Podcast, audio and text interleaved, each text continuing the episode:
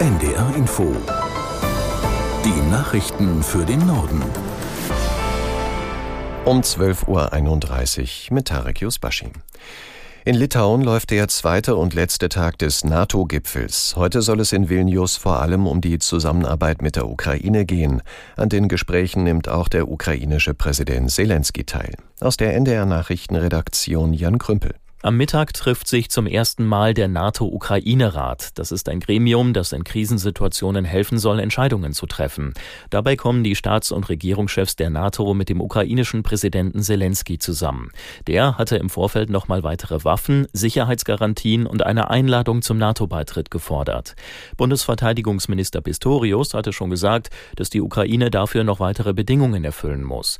Dabei geht es vor allem um den Kampf gegen Korruption. Außerdem geht es am letzten letzten Tag des Gipfels noch darum, wie viel Geld die NATO-Staaten für ihre Verteidigung ausgeben und wie sie in Zukunft mit China umgehen wollen. Bundesgesundheitsminister Lauterbach stellt heute eine Initiative zu Unterstützungsangeboten für Long-Covid-Patienten vor.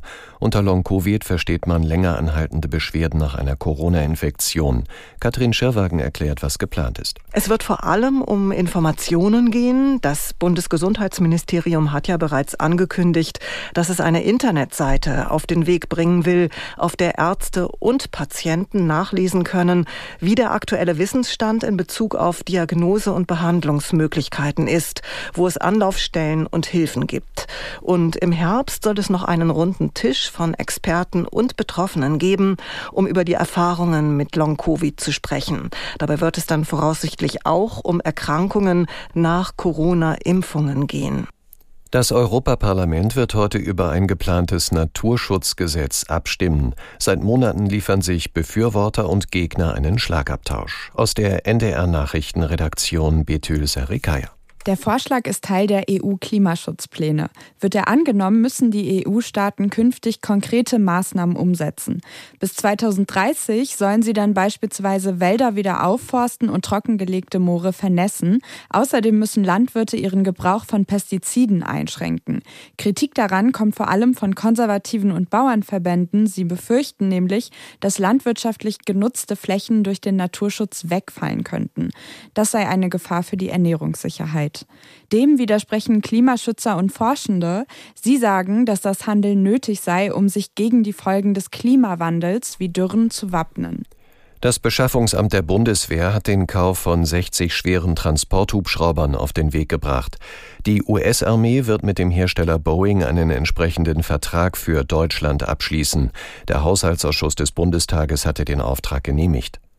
Die Hubschrauber mit Luftbetankungsfähigkeit kosten knapp 7 Milliarden Euro und werden durch das Sondervermögen der Bundeswehr finanziert.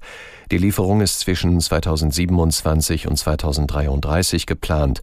Die Truppe kann mit diesen Helikoptern unter anderem Fahrzeuge, Material und Soldaten transportieren. Auf den Straßen in Deutschland sind im vergangenen Jahr durchschnittlich pro Tag acht Menschen ums Leben gekommen und fast 990 verletzt worden. Das hat das Statistische Bundesamt mitgeteilt.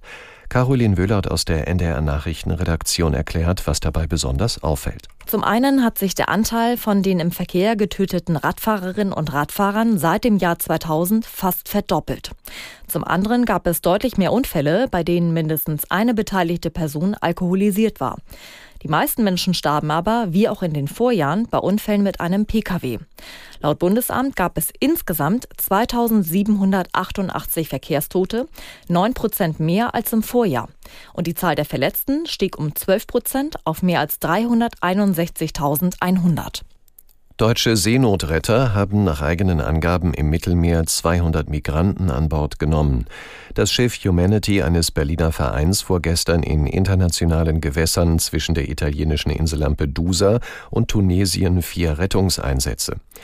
Die italienische Küstenwache habe bei der Koordination geholfen, so eine Sprecherin.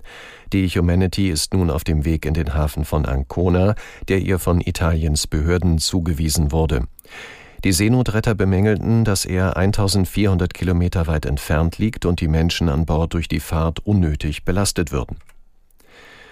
Nordkorea hat erneut eine Rakete getestet. Dabei hat es sich nach koreanischen und japanischen Angaben um ein Langstreckengeschoss gehandelt. Aus Tokio Katrin Erdmann. Japanische Medien zeigen in einer Grafik die Flugbahn der jüngsten nordkoreanischen Rakete. Danach flog sie von der Nähe Pyongyangs aus Richtung Osten und stürzte knapp außerhalb Japans exklusiver Wirtschaftszone ins Meer.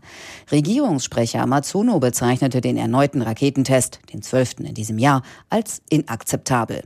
Erst Anfang der Woche hatte die Schwester von Nordkoreas Machthaber Kim Jong-un, Jo Jong, den USA Spionageflüge über nordkoreanischem Territorium vorgeworfen und vor einem schweren Zwischenfall gewarnt, sollten die Aktivitäten fortgesetzt werden.